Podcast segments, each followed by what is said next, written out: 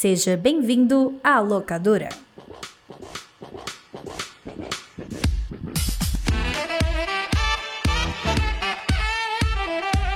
Bem-vindas e bem-vindos à locadora do Nicolas, investigação ordenada e sazonal do audiovisual internacional. Quem fala com vocês é o PJ, com a honra de trazer mais um filme que não tem Nicolas Cage. É honra entre rebeldes e honra entre os meus amigos. Começando pelo meu mais honrado amigo, Rudney. Tudo bem, querido? Como estamos? Tudo bem, PJ, eu sou um elfo careca, Lawful Good, nível 15. Toma essa. Posto aí, JP Martins, você é o quê? Eu sou eu, pai. Não negócio de nerdola aí, não ensina comigo, não. Nojentos! Falando em nerdola, vamos chamar uma pessoa que não é nerdola. Ou meio que é, porque joga RPG. Gente que joga RPG é meio nerdola, até onde eu saiba. Porque hoje temos convidadas. Convidados. João Minha de volta no podcast Nicolas. Eu sou uma gnoma, uma gnoma maga, uh, um level bem baixo, mas estou aqui com vocês para gravar esse incrível podcast sobre RPG e eu sou sim nerdola porque a gente tem que aceitar quem a gente é. E eu sou ninguém menos que uma das mestras do RPGícolas. É, isso que eu ia falar, Ju. Faz a apresentação do RPGícolas aí. Vocês que fizeram boca de urna, burlaram o processo democrático e fizeram perder a votação lá no grupinho. A gente fez assim uma união dos nerdolas pra votar nesse filme, pra a gente participar de algum jeito. Porque é isso, RPGícolas é sobre luta organizada e popular. É isso. Vocês criaram uma guildícolas, né? Uma guilda do Nicolas. Exatamente. E pra quem não sabe, o RPGícolas é um grupo de RPG que surgiu a partir do grupo Nicolovers do Telegram. E por isso que a gente chama de RPGícolas. E pra quem não sabe também, incluindo provavelmente os meninos aqui não lembro, mas a gente já teve uma sessão de RPG baseada no Nicholas, em que o Nicholas e vários personagens dele eram os vilões. E os meninos estavam participando também. E eu matei o Rudney. Porra, que... logo eu, inocente. Eu tava tentando fazer alguma coisa errada, você me viu, você era apenas um, um camponês ali, passando. Aí você me viu e começou a gritar, me denunciando, e eu te matei. Caralho, a sangue frio, eu perdi na A pacatuba. sangue frio. Covardia. Atitude correta diante de NPCs que fazem live e xingam a Eu gente. cheguei na Ju e falei, oh não, é a Ju. Oh não, é a Ju. E Rosinha. Rosinha, Rosinha. Rosinha. Por que, que eu tô rosteando o episódio de hoje? Porque a minha indicação foi a eleita no grupo do Nicolovers. Nós lá, cada um indicou um filme diferente, os pessoal votou e o meu ganhou, né? Olha a alegria que eu estou aqui hoje, sorriso na face, porque eu queria muito ver esse filme. Esse filme que passou pelo cinema, tal qual Uma Tempestade, não me arrebatou porque eu não fui ver. Em diferentes outras pessoas aqui que viram no cinema e tem até pôster, Uhum. né? Falaremos disso em breve. Mas vamos falar sobre Dungeons and Dragons, Honra entre Rebeldes, que a partir de agora eu chamarei de Drangos and Drengos, que é como eu chamo Dungeons and Dragons desde muito tempo, no caso, sistema de RPG. Drangos and Drengos, Honra entre Rebeldes, dirigido por John Francis Daly e Jonathan Goldstein. Sabe uma outra coisa que eu gosto de fazer quando eu tô rosteando? Eu adoro entregar a responsabilidade de fazer uma sinopse sobre o filme, porque às vezes eu me perco quando eu vou fazer uma sinopse. Então eu vou entregar aqui a responsabilidade de fazer uma sinopse sobre Dungeons and Dragons Honra entre Rebeldes pro JP. Ah, não. Eu posso dar um ataque de oportunidade e me meter? Vai, joga aí o D20. Me meti. Dragons and Dragons conta a história de um grupo de outlaws. Pessoas que cometiam crimes. Ah, Outlaws eu acho uma palavra muito bonita em inglês. Atlas. Os foras da lei. Os crimes. Os crime. É, que em uma missão frustrada, o líder do grupo, o bardo, comandado por um dos três Chris de Hollywood, é, ele fica preso e quando ele foge da cadeia, ele tenta reaver tudo que perdeu e descobre que o seu antigo parceiro aplicou-lhe um golpe. E agora ele vai bolar um plano para poder reaver tudo que perdeu e no caso é a sua própria filha. Eu gostaria de dizer que eu meio que entendo o JP Martins não lembrar muito bem de uma sinopse do filme, porque esse filme acontece coisa pra cacete, né, cara? Parece mais uma série do que um filme, tem Pois tanta é. coisa nesse filme. Mas enfim, a gente vai falar mais sobre isso daqui a pouco, porque agora chega aquela parte mais querida pelo público, que é a parte das impressões gerais, que vamos começar com a pessoa que assistiu esse filme no cinema, que é a amiga João Minha. Você que assistiu no cinema, João Minha, Gostou do filme no cinema? Gostou agora? Como é que é a sua relação com Dragons Dragons? Eu Rebels? já me meter de novo porque eu também vi no cinema, pô. Então o Rude está mais metido do que nunca e ele Boa, também viu no Rude. cinema e daqui a pouco ele fala mais sobre isso. Isso, primeiras damas. Eu rolei a iniciativa mais alto. Nossa, vai ser o episódio inteiro. Cara, inteiro, Inteiro. inteiro, inteiro, inteiro. Palhaçadinha. Nossa senhora. Eu vou descer a porrada em vocês.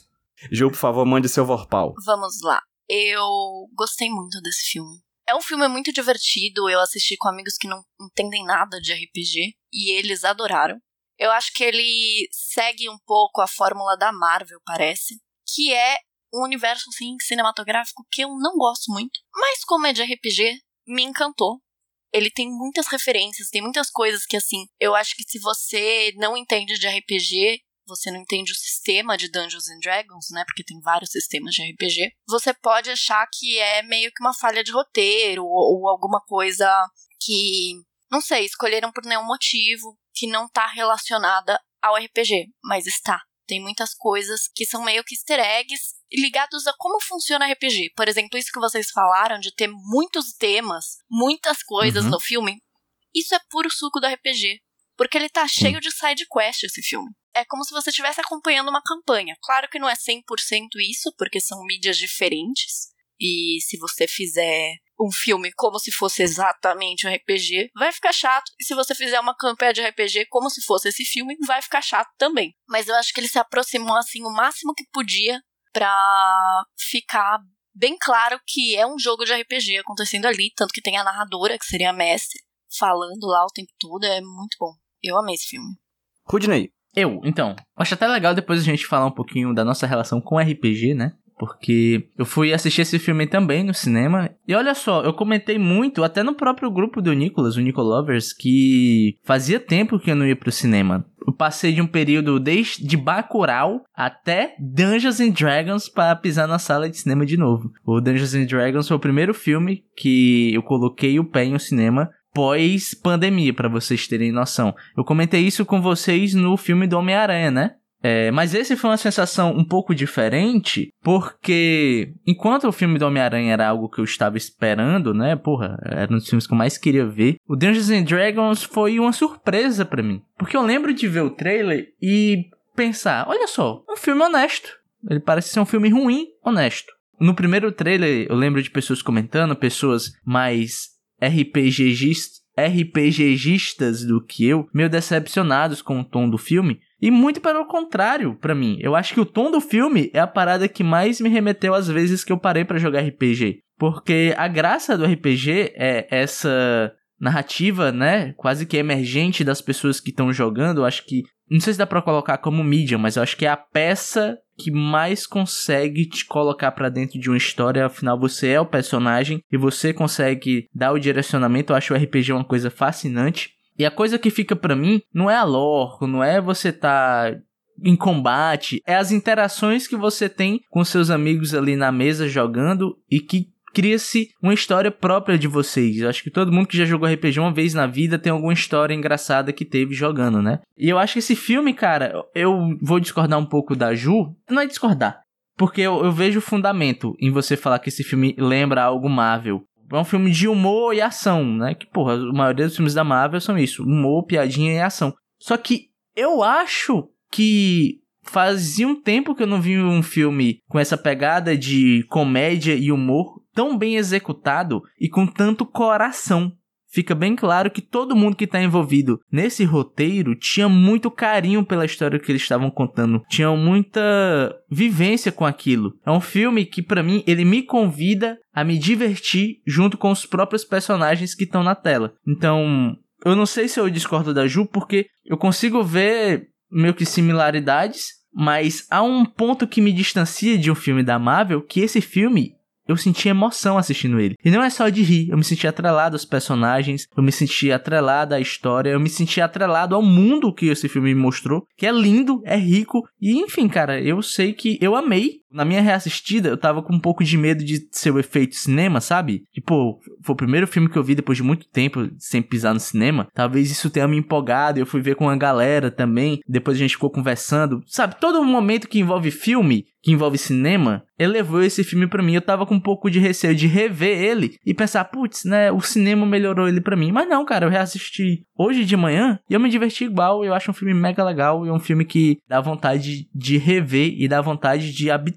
nesse filme. Por isso que eu quero ficar bilionário para financiar a continuação. Chris Pine, eu vou pra fazer pix pra você, tá ligado? Senhor Fran é, John Francis DeLay e Jonathan Goldstein, irei fazer pix. Se preparem. Eu acho que vai ter continuação, sim, viu? Porque foi um sucesso de bilheteria, pelo que eu vi. Pelo que eu vi, não foi. É porque eu acho que ele tava na retomada da pandemia. Ah, acho é? que era em retomada de pandemia, não, não tava é numa tomar de pandemia, aí. não. É só porque não foi sucesso mesmo.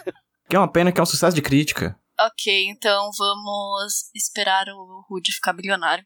Eu concordo verdade. com ele, assim, que é um filme que tem coração. O que eu fiquei com a impressão de ser uma coisa meio Marvel é pelo humor, sim, e também porque eu tenho essa experiência de ver Dungeons and Dragons como uma pessoa que joga Dungeons and Dragons, mas eu não tenho essa experiência de ver filme da Marvel como uma pessoa que lê HQ. Então, eu fiquei talvez seja por isso que gostam tanto de Marvel as pessoas que leem as HQs, mas enfim, parece que não, né? JP Martins. Eu não vi esse no cinema. Apesar de eu ter tido a chance de ter ido ver no cinema. Só que na hora a gente escolheu assistir outro filme. Qual foi? Mas saber.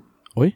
Qual foi? a gente viu Suzume. Filme da cadeirinha. Boa. Filme da Filme da cadeirinha. cadeirinha corredora. E foi melhor porque eu gosto mais do filme da cadeirinha do que desse aqui. Apesar de não desgostar desse aqui. Eu tinha visto, eu gostei, só que eu não, não achei tão legal quanto me pareceu que todo mundo achou. Só que agora vendo pela segunda vez eu achei mais legal. Talvez eu. Acho que eu. A na outra vez eu tinha dividido o filme em duas assistidas assim, não, não, não- bateu tanto, agora bateu mais. É, é um filme muito divertido, é um filme com coração, que vocês falaram, é muito tecnicamente bem feito. É um filme da Marvel melhor do que os últimos filmes da Marvel. Com certeza. Eu entendo o que a, o que a Ju fala de achar que é um filme da Marvel. É, eu acho ele muito parecido com o filme dos Guardiões da Galáxia, né? E eu não tenho muito o que falar sobre esse filme, assim, sem nenhuma pergunta. É um filme legal, bem feito. Gostaria de ver um 2. Infelizmente não vai ter um 2. Minha opinião sobre o filme é o seguinte. Não, peraí, PJ. Deixa eu me meter. Ô metido. Por que que o primeiro filme que veio na tua mente foi esse? Porque tu nem pensou quando a gente sugeriu, né, as escolhas? Cara, não faço ideia. Realmente, eu não faço ideia. É um filme que me aparentava ser bastante divertido. E eu fui pela diversão. O outro filme que eu tinha indicado era Tubarão, que é um clássico que eu também não tinha visto. Então eu tô usando o locador do Nichols muito pra ver filmes que eu não vi.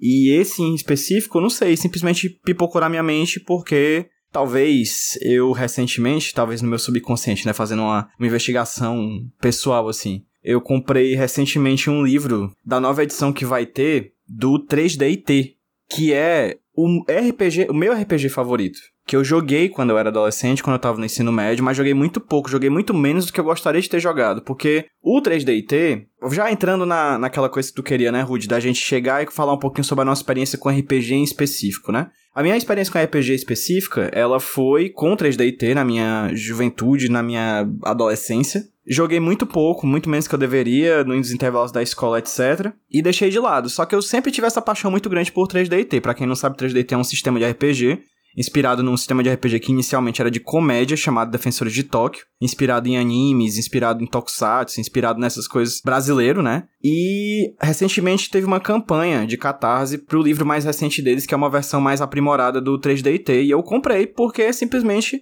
o Pedrinho falou com o PJ e disse, ó, tá com grana? Tô, um pouquinho, então vai nessa, me faz feliz. Eu fui fazer minha infância feliz, minha criança feliz, assim. E aí eu comprei, adquiri, etc. Tô esperando, vai ser lançado ano que vem, tá em fase de, financia de finalização a edição. Talvez por isso eu quis que a gente visse Drums and Drums, né? Que foi o, o outro RPG que eu joguei. eu joguei. Eu joguei Dungeons and Dragons durante uma época da minha vida, já adulto. Confesso que foi muito legal. E foi muito legal porque no filme tem a raça de- do personagem que eu tinha no jogo, que era uma raça diferente, que era os Tabashi, que são personagens felinos humanoides, e tem no, no filme, assim, por mais passar rapidinho. Mas é isso, foi uma experiência muito pontual na casa dos amigos meus. A gente jogou durante uns seis meses e depois não jogou mais e foi muito interessante. A gente virava à noite jogando, eu chegava de noite e saía de madrugada. Então, eu acho que é bastante difícil realmente falar de RPG sem ter uma dimensão afetiva muito forte. Porque o RPG é um espaço de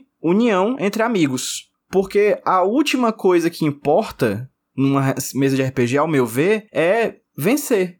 Tanto que os personagens são cheios de desvantagens, né? São cheios de problemas, né? Um não sabe como interagir, o outro não entende ironia, o outro não sabe. Se você for ver no começo do, da, do filme, os personagens são muito mais falhos do que poderosos, né? E aí, isso eu acho muito legal, porque o RPG, ao meu ver, é uma reunião de amigos para se contar uma história em conjunto, é o teatro gamificado. No final das contas, você pode ter uma sessão em que você vai se lascar e seu personagem vai morrer e vai perder de uma forma horrorosa, e ainda assim você vai voltar para casa sorrindo, porque foi uma experiência bacana, interessante, divertida, que todo mundo sorriu, todo mundo gostou. Então eu acho que essa foi mais ou menos a minha experiência com RPG, e foi essa experiência que eu vi esse filme, e o adjetivo que veio na minha cabeça quando eu vi esse filme foi impecável. E aí eu queria perguntar pra Ju qual a relação dela com RPG, e só uma dúvida, Ju, qual era o sistema que vocês usavam para jogar o RPG Class? A gente usa o Dungeons and Dragons para jogar RPG Class. E a minha relação com RPG é longa e complicada, assim. Eu comecei a jogar RPG na escola, quando eu tinha o quê, uns 12, 13 anos. Mas eu comecei jogando RPG de fórum, que é, é um RPG que, em vez de falar e ser assim, sessões que você marca, você vai escrevendo, mas tem também dados, tem toda essa essa questão, mas é uma coisa que foi me enjoando com o tempo e que depois eu fui retomar jogando RPG de alguns sistemas assim meio indie, eu nem lembro o nome. E aí depois eu recuperei com RPGicos. Eu lembro que um dia a gente estava conversando sobre RPG no Nicolovers. E eu fiquei, nossa, mó saudade de jogar RPG. Queria voltar. E o Leonel foi e falou que ele mestrava e que se a gente quisesse jogar, dava para fazer um, um grupo. E aí foi juntando Sinaire, Will, Felipe, Alexandre. A gente juntou lá e começou a jogar. Faz o que? Uns dois anos agora? e a gente tá jogando ainda. Ah, é, tem o Levi também. Levi, que é um dos mestres. O Leonel também é mestre ele que começou, né? E o Felipe, ele mestra muito raramente, mas foi ele que criou a pérola que foi o RPG Terrível Peso de Salvar a Terra de Louisiana. que era com... sensacional. Começamos numa taverna e somos abordados por um dos Nicolas Cage e aparece o o Nicolas Cage de. Como é o nome daquele filme lá que tem a menininha? Putz, Pô, aí aí, você abriu um like muito grande aí, pô. Tô me sentindo um Akinator, tá ligado? Super-heróis. Que que é? Kick-Ass. Isso, chegava o Kick-Ass. Aí depois o cavaleiro. O motoqueiro. Cavaleiro. O motoqueiro fantasma, mas num cavalo, porque, né? É Dungeons and Dragons. E no fim, eles todos se uniam para atacar a gente, a gente precisava derrotar eles. Simplesmente maravilhoso. Maravilhoso, uma campanha que eu gostaria que tivesse gravada, mas não estava. Mas também foi, assim, muito atrapalhada.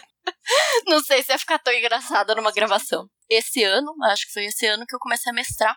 Que agora eu vou falar uma coisa extremamente nerd. Comecei a mestrar Dungeons and Dragons no cenário de Ravnica, que é emprestado de Magic the Gathering. Magic the Gathering. Yeah. Caraca, Exatamente. Ju é braba. Bem, JP Martins, qual a sua relação com RPG? Não tenho. É, eu, eu quase joguei RPG mais de uma vez, mas eu nunca cheguei a jogar de verdade. Todo o meu conhecimento de RPG é de RPG digital, maioria de Super Nintendo. E cenário medieval geralmente me dá uma preguiçinha. Nem sempre, mas Hum. geralmente. Apesar de eu gosto dessa abordagem bem D&D do medieval. Eu acho mais legal do que, não sei, Senhor dos Anéis. Não, Senhor dos Anéis é, me dá muita preguiça de, de ver qualquer coisa assim. ó. Inclusive, uma das coisas mais interessantes desse filme é a ambientação, né? Sim, exatamente. Como. Primeiro, que é muito bonito. Uma coisa que me deixou muito surpreso quando assisti ele, principalmente a primeira vez, é o quanto ele é tecnicamente muito acertadinho, né? Tipo, há momentos que lembram o filme do Senhor dos Anéis, cara, sabe? Aqueles momentos onde eles estão andando por planícies, a lente está super aberta, mostrando a ambientação, floresta e tal. Plano geral. É muito plano geral, né, Pra estabelecer onde os personagens estão, até porque são lugares novos pra geral, eu acredito, né? É tanto que eles falam: "Ah, nós vamos para Neverwinter", né? E, tipo, esse nome, Coisa esse nome. é, pois é, dessa, hum, De onde vem isso, né? E E Baldur's, Baldur's Gate Gate, também. Baldur's Gate. Baldur's Gate Cara, também. né? Aí, tipo, talvez pra quem tenha um backlog de lore, né? De D&D, tipo, uou! Mas o uou pra mim foi quando esses lugares eram apresentados e eu pensava, caraca, que bonito, né? E de como o próprio filme passa por vários lugares, lugares diferentes. E, e numa mídia, Rude, que é audiovisual, já tão cheia de obras medievalescas, parece que tudo tem uma identidade, né? É interessante, porque se destaca. É, se a gente fosse fazer uma linha do tempo das obras de fantasia medieval, sei lá, partiríamos inicialmente do Senhor dos Anéis, que popularizou. Aí depois vem o, o, o Dungeons and Dragons ali, década de 70, salvo engano. E depois um monte de obra medieval que vai beber de Dungeons and Dragons, mas até agora a gente não tinha visto um filme realmente bom de Dungeons and Dragons, né? Porque a gente já teve outros Dungeons and Dragons, mas não tão bons quanto esses Dungeons and Dragons. Não só isso, uma coisa que não sei se vocês vão concordar comigo, mas esse filme, apesar de, sei lá, tem vários filmes em, medievos, né? Mas eu achei esse filme nada derivativo, tá ligado? Ele Não, tem também não. sua própria história Identidade. dentro do seu mundinho, ele tem sua própria identidade. Eu não consigo pensar em outro filme que faz uma representação do medieval místico com magia igual esse e é tão encantador, sabe? Sei lá, fantasia, naquele filme lá do Diabão do Tom Cruise, não sei, a lenda, perdão. Eu não consigo pensar, então acho que é um ambiente muito fresco pra essa história. Eu acho que isso é principalmente por se passar em uma ambientação de Dungeons and Dragons, que é o Forgotten Realms, que tem todo um planeta construído, né? É o planeta de Toril. E todos esses, esses lugares que eles falam no filme, o Underdark, que é o subterrâneo, é, Waterdeep, Baldur's Gate, Neverwinter, todos são cenários que existem nesse, nesse mundo de, de Toril. E ele foi construído para ele ser explorado. Então, ele é muito rico. Ele é muito mais rico do que um filme que foi construído para ser mostrado em um filme. Ele já tem uma certa densidade, pensando em quem tá produzindo o filme, né? Ele já tem uma certa densidade a ser explorada e o filme é, se usa disso, né? De todo, de tudo que já foi escrito e até desenhado nesse cenário, né, Ju? É isso que você quer dizer? Exatamente. Esse cenário ele é feito para ter uma variedade muito grande de, de aventuras que você pode fazer. Então, o filme ele vai e explora todos esses ambientes muito diferentes, tanto rural, quanto urbano, quanto esse subterrâneo. E eu acho que por isso que ele fica tão rico assim de cenário e de lore. E tu não falou a tua relação com RPG, Rude. Ah, não falei, né? É, eu joguei quando criança, quando mais jovem, mas é, em sistema que a gente criou aqui, sabe? É tanto que uma das vezes que eu joguei o nosso dado eram gelocósmicos. ah, muito bom.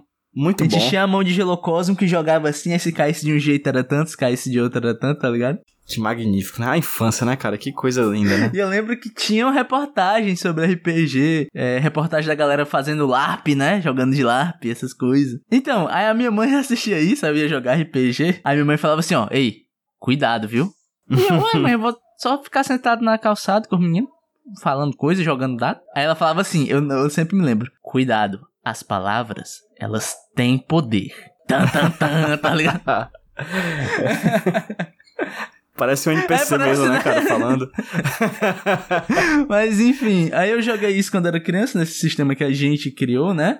E eu passei um longo período de tempo sem ter contato, porque eu não tinha acesso aos livros, né? É, nem conhecia quem jogava por aqui. É tanto que eu só fui entender mesmo que era o D&D com o Jovem Nerd, tá ligado? Foi escutando o podcast do Jovem Nerd. E eu fui jogar mesmo, assim, ter contato com o D&D é, depois de velho, porque primeiro, sei lá, no finalzinho da minha adolescência, no terceiro ano, um amigo meu tinha um livro, a gente não sabia jogar, mas ele tinha um livro, a gente ficava lendo, lendo lore, tá ligado? O livro de mestre, que tem lore das paradas. E depois, depois de velho, foi jogando com a galera que eu conhecia aqui, né? Com o Kaique Pituba. Procurem Kaique Pituba no Instagram. Ah, a gente jogou então, um isso que eu ia falar. vez, né? Eu joguei com o JP um RPG. Não lembrava, é porque eu Exatamente, eu joguei mais um RPG com o JP aqui no meio do jogo, ele dormiu. Aí ele virou tipo um NPC nosso, porque ele dormiu. Foi depois, já adulto, com a galera que conheci via internet, via podcast, né? JP, Pituba, Concílio. O Pituba era o nosso mestre, né? E eu joguei com ele, a gente fez umas três, quatro aventurinhas só. E é uma parada que eu queria fazer mais vezes, mas é, exige, um, você conseguir montar sua party para jogar, e dois, há, de se ter uma certa dedicação de ler e tal, essas, as paradas. Mas é isso, cara, é uma parada que eu gosto muito, eu gostaria de fazer mais.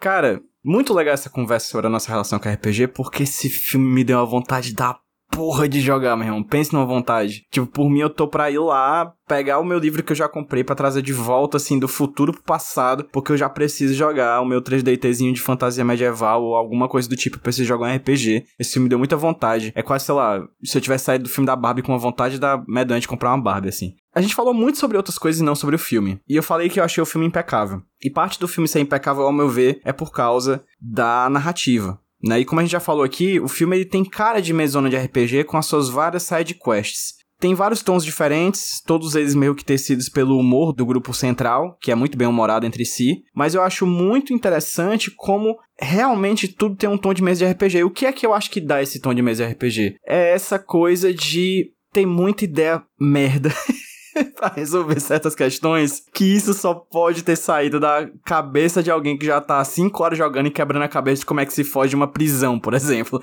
sabe? Então, assim, alguém joga uma ideia muito merda e as pessoas, ei! E aí chega a voz e a frase clássica do mestre: joga esse dado aqui, clássico, né? E aí esse filme tem muito disso. Dessas side quests, dessas histórias, quais são as que mais pegaram vocês? Enfim, falam sobre narrativa como um todo. O que é que esse filme aparentou e o que é que esse filme traz para vocês? JP. A parte que eu mais gosto, eu acho que é quando chega o Paladino. É bem legal, porque esse é, é- esse é como se fosse, falando em termos de RPG, ele é como ou um NPC, ou tipo um jogador que jogou duas sessões e foi embora, né?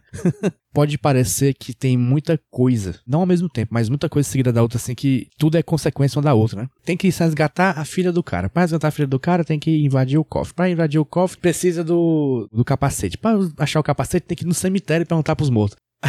Aí isso acaba sendo muita coisa de seguida assim, mas nunca fica chato, pelo menos. Mas é muito bem redondinha, muito bem, muito bem esclarecido tudo, que- tudo que você tem que fazer, não fica confuso. Assim, só a única coisa que eu não gosto muito é que tem um excesso de flashbacks positivo. A única coisa narrativa que eu não gosto tanto. Tem lá o flashback do, do personagem principal, tem o flashback do- dos calvos, que são os vilões do filme. Tem mais outros aí. É, a calvície é uma Mas coisa que é tende a levar à vilania. É, esse Exatamente. filme aqui é uma propaganda anti-calvo, né? Ah, sim, com, sem dúvida. Todo, todo careca nesse filme é vilão. E é careca, Jota, e que usa vermelho, então é um, um calvo da Campari também, né?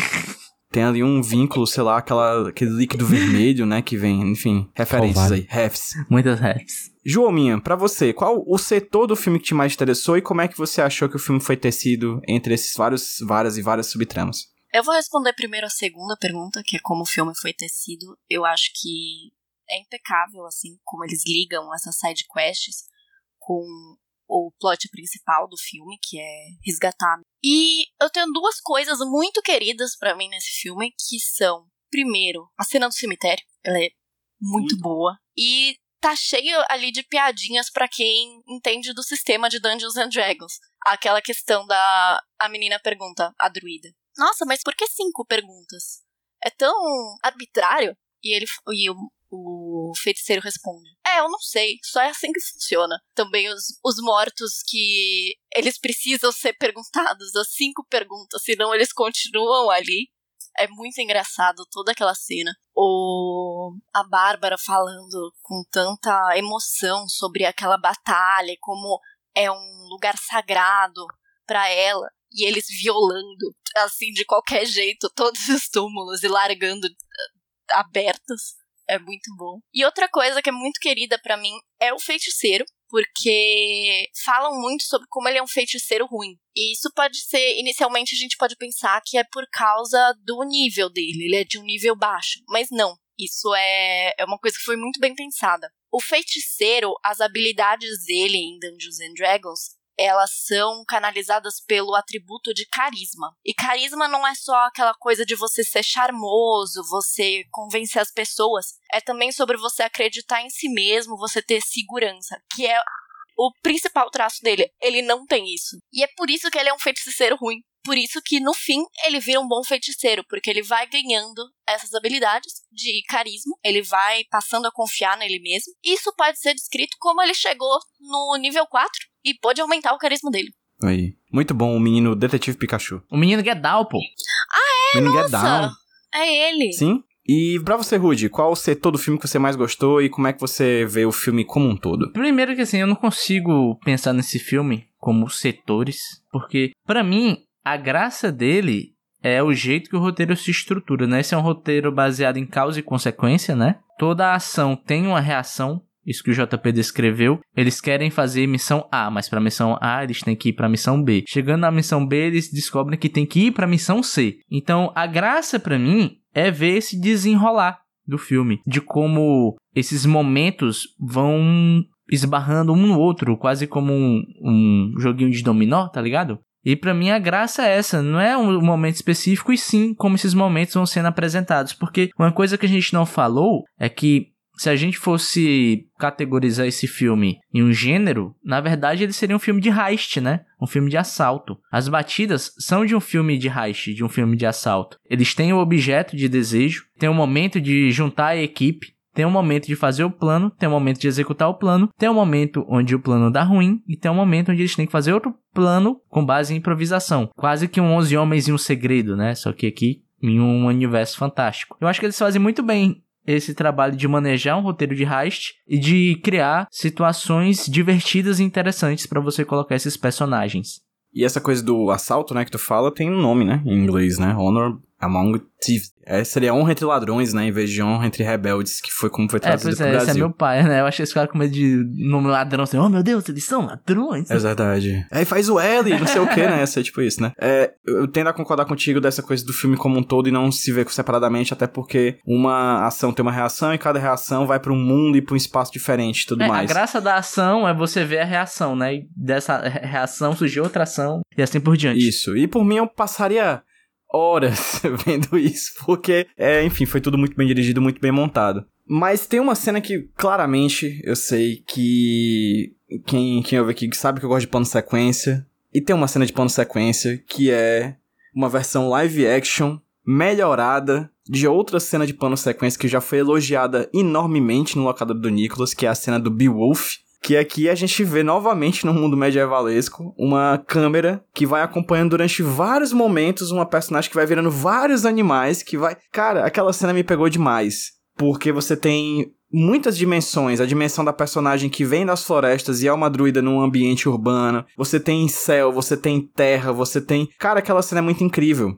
Sabe? E eu acho que traz pra mim o que eu mais gosto desse filme, talvez, e eu gosto de tudo, mas eu gosto mais desse filme é como o filme é inteligente em enquadrar as coisas, em mostrar as coisas. A câmera sempre é muito inteligente, ela sempre faz, faz movimentos de câmera muito legais. O plano geral, como já foi citado aqui, é muito bonito, ambienta, encanta. É, e sempre tem essa coisa da câmera que acompanha os personagens, etc. E vai atrás de uma coisa e de outra, que mostra os personagens, que, que você tem ali um filme que ele é muito bem filmado. Você não se perde no filme de forma alguma, um filme que tinha tudo pra gente se perder. Um filme que tinha tudo pra gente ficar confuso. Um filme que tinha tudo pra gente não entender qual seria o próximo passo, mas o filme ele inteligencia absolutamente tudo disso. E parte disso também vem por causa do casting, vem por causa dos atores que são muito interessantes. E aí eu gostaria de passear com os meus colegas aqui dessa conversa sobre o casting, quais foram os pontos fortes, ocasionalmente pontos fracos, que vocês viram no filme, começando pela Ju. O casting desse filme, Ju, o que, que ele é pra você? Gente, eu adoro esse casting. Eu amo o Chris Pine. Assim, não sei nada da vida pessoal dele. Caso ele tenha sido cancelado, não estou sabendo. o Cris Pinheiro. Não, o Chris cancelado é o Chris Pratt, relaxa.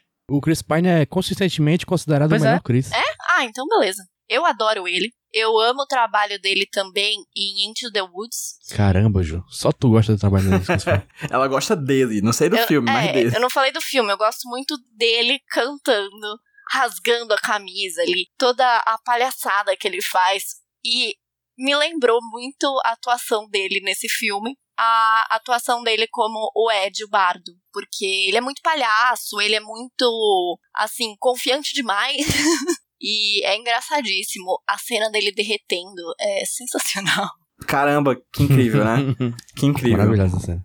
Então, é a Michelle Rodrigues. Eu gostei muito do trabalho dela que ela fez como Bárbara. A Bárbara dela me lembra muito as, as personagens da campanha 2 de Critical Role. A Yasha e a, e a Boo. Me lembra um pouco a caracterização delas. Agora eu fui pra um lado que vocês provavelmente não estão entendendo nada. Vacilou que eu sei, hein? Eu sei o que é Critical Por causa também, do cara. Legend of Vox Machina. Aê, gente! E é uma caracterização que eu adoro. Eu adoro a mulher bárbara, porque a gente sempre tem aquele aquele estereótipo do cara muito grande e ser uma mulher, ainda mais uma mulher que parece ter um tipo ali, né? Que ela gosta muito de Halflings. Ah, muito bom, cara. O Bradley Cooper do nada, man. Ela falou, acima de 1,20 é amigo. É, exatamente. Bicho, eu não estava esperando um Bradley Cupinho, velho. Porra. Um Bradley 1.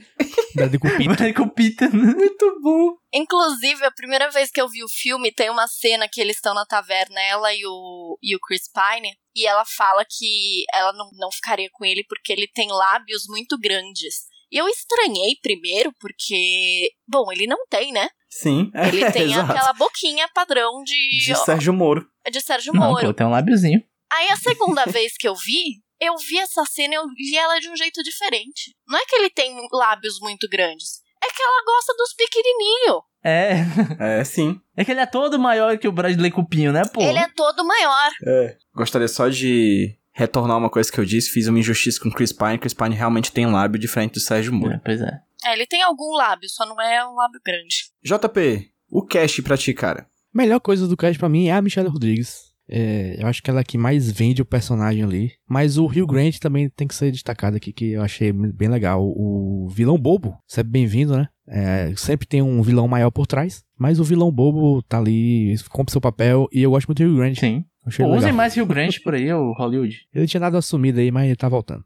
Gente, foi um grande prazer ver o Hugh Grant em um papel que não fosse o, o inglês tímido e bobo. Ou gostoso, né, pô? É, que gostou já não dá mais, né? O homem já tá um, parecendo uma maracujá.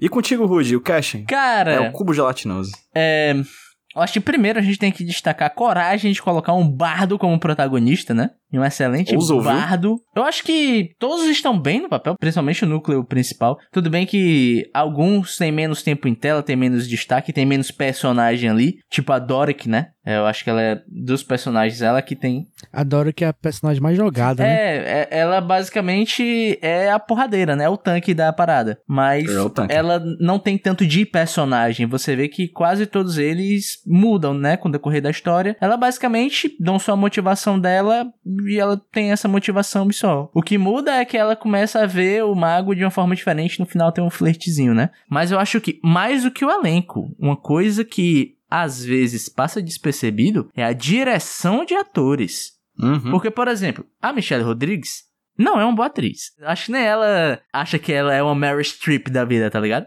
O lance é, o próprio roteiro e os diretores na direção de ator entendem o que ela pode entregar como atriz e sabem extrair o melhor do que ela pode entregar. Por exemplo, o lance dela ser uma bárbara casa muito com o tipo de atuação que ela entrega. Ela tem uma imponência física que ela entrega nos combates. Ela tem uma imponência em tela que você sabe que do grupo ela é a mais poderosa no quesito da porrada. Só que ela também tem aquele lance de não saber se expressar muito bem os sentimentos dela. Então eles brincam até com o estereótipo da própria atriz de sempre fazer essa personagem porradeira, cara fechada, durona, né? Eles brincam com isso, colocando ela como uma Bárbara, que é geralmente interpretado desse jeito, como um personagem menos inteligente, menos emotivo e mais porradeiro, e colocam nela momentos de emoção. É o que humaniza a personagem e dá mais complexidade a ela. Por isso que eu acho nesse filme é interessante não só você acompanhar o trabalho do ator, mas também como o ator foi dirigido e como o personagem foi escrito pra ele. E nesse sentido, a melhor de todas é ela, sabe? Apesar de que eu achar que o Chris Pine também tá perfeito. O Chris Pine, tal qual Ryan Gosling, nasceu pra ser um homem bocoma.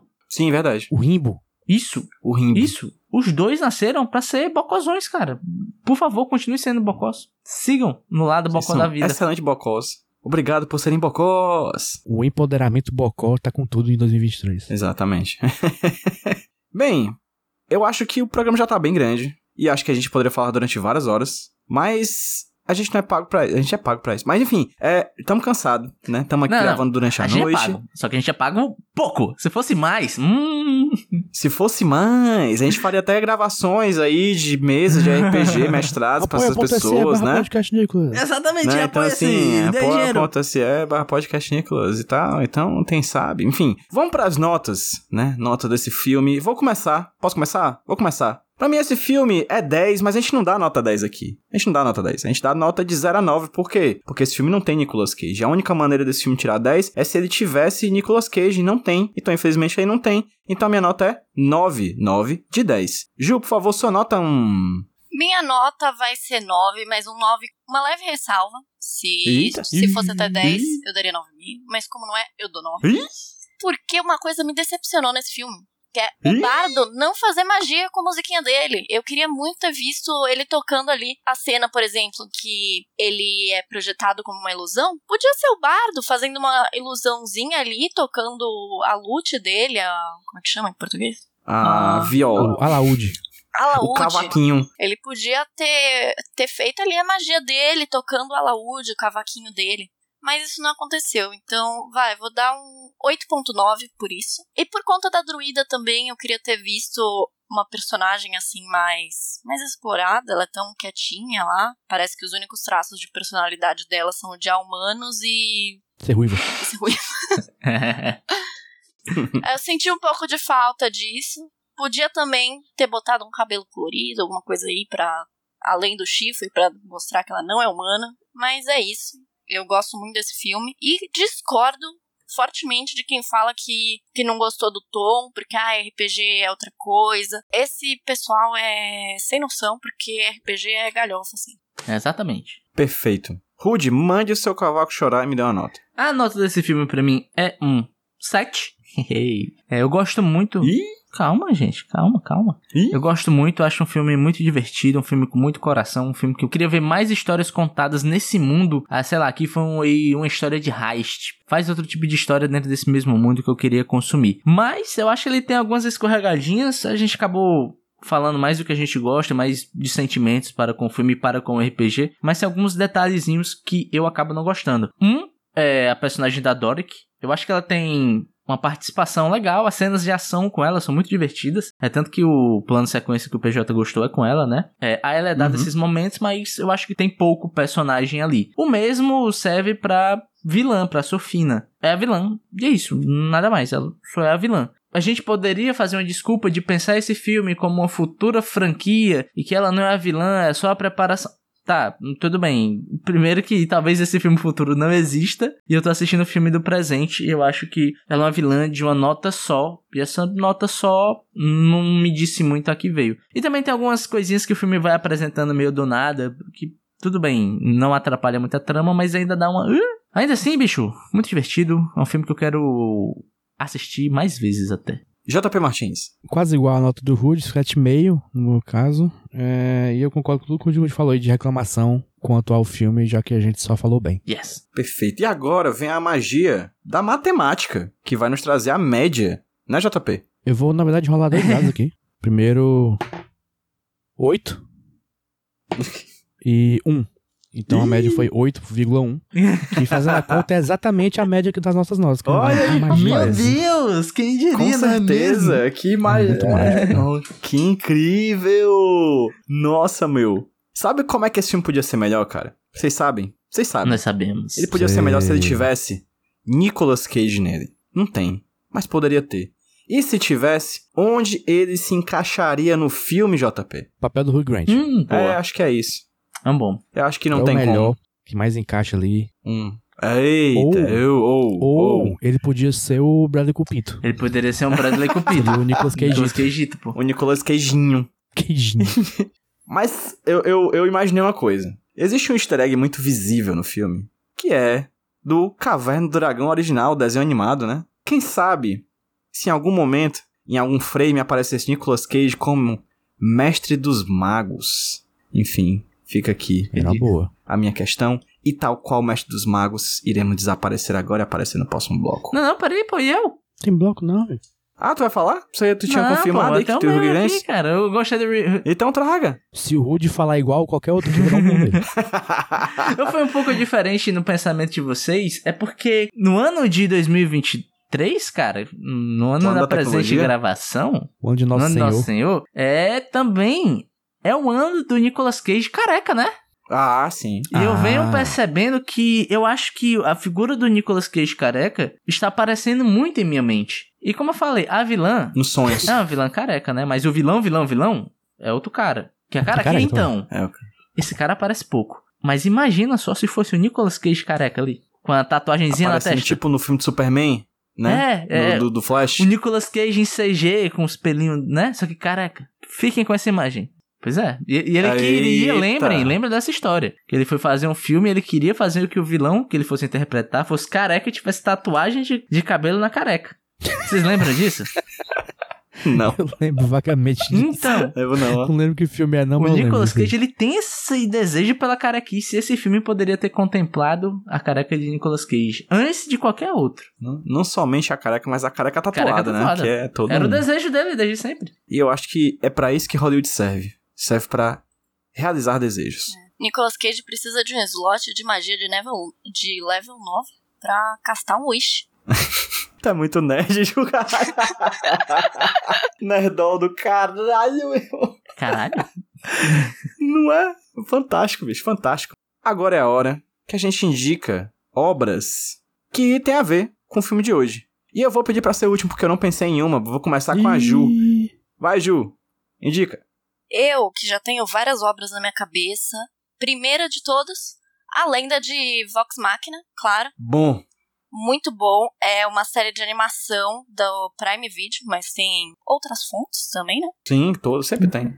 É uma série muito boa, é inspirada na primeira campanha do Critical Role, que é um grupo de dubladores gringos que jogam RPG. E eles são muito bons nisso. É muito divertido assistir eles. E por isso também indico o canal do YouTube deles, que tem as campanhas. Eu tô vendo a campanha 2 nesse momento. E tem legenda em português, não a legenda Hum. automática, a legenda mesmo. Real Recomendo oficial. demais. Recomendo também a campanha Calamity, que é calamidade, que é sobre um grande evento, assim, um grande desastre que aconteceu no mundo que se passam essas histórias. Então é uma coisa mais um pouco mais sombria, um pouco mais triste, mas é muito bom também. Eu acho que eles vão pro lado assim de RPG como arte também, tanto por eles serem artistas quanto pela forma que eles conduzem. É muito bom, recomendo. Por último, um canal no TikTok que fala sobre isso de RPG como arte. É sobremesa.rpg. Eu acho muito bom porque eu vejo RPG dessa forma. É uma coisa super interativa, mas que também ultimamente está sendo vista assim dessa forma para assistir os outros jogando e vendo essas histórias que são criadas em conjunto. Pé, indique coisas. Eu vou indicar aqui a conversa sobre RPG, pare com vários personagens, cada um com sua habilidade própria. Lembrou de uma franquia de filmes que é sobre uma party com vários personagens, cada um com sua habilidade própria, realizando quests, né? Que é Missão Impossível. Então eu vou indicar o Missão Impossível 6, que é o melhor deles. Eu também vou indicar, não é filme, é um mangá chamado Delicious in Dungeon, ou Dungeon Meshi em japonês. É basicamente um mundo de D&D, só que os personagens são uma party que tem que entrar numa dungeon pra resgatar uma pessoa, só que como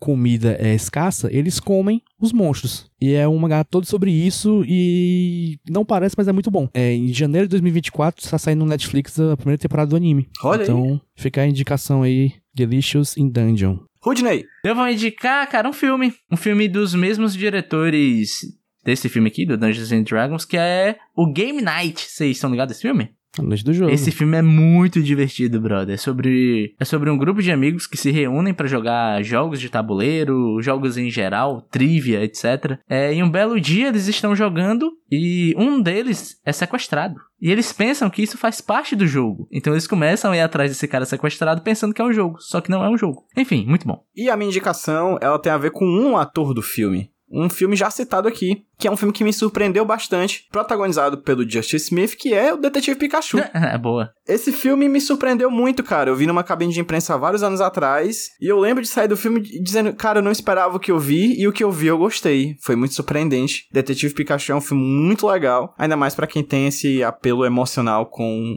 Pokémon, a franquia que E Pokémon é RPG. Pokémon então- RPG. é verdade. Finalizando, finalizando, momento dos jabás. Onde é que vocês conseguem encontrar a gente nas redes sociais? O Podcast Nicolas tá no Twitter e no Instagram, arroba Podcast Nicolas. Também tá no Telegram, o grupo dos Nicolovers, t.me barra Nicolovers. Se você estiver ouvindo a gente, quiser jogar RPG e tiver ach- procurando alguém que crie um grupo com vocês, chega lá, talvez você encontre alguém para jogar RPG junto com você. Então vai lá no t.me barra Nicolovers. E se você quer várias sessões de RPG gravadas, editadas em uma qualidade maravilhosa, a gente precisa de grana para fazer isso. E essa grana vai vir lá do apoia.se barra podcast Nicolas. Doe qualquer valor que o seu coração mandar, mas espero que também o seu coração seja extremamente generoso. Se as pessoas quiserem te encontrar, Rudilônia, onde elas encontram você? Você me acha no Twitter, arroba Rudilonia, e no Letterboxd, arroba Rudilonia. E você, Jumbo Paulo, onde é que as pessoas te encontram nas redes sociais? Nas redes sociais, arroba Jumbo Paulo ou no Letterboxd apenas JP Martins. E você, Ju Little Homo, onde é que as pessoas te encontram?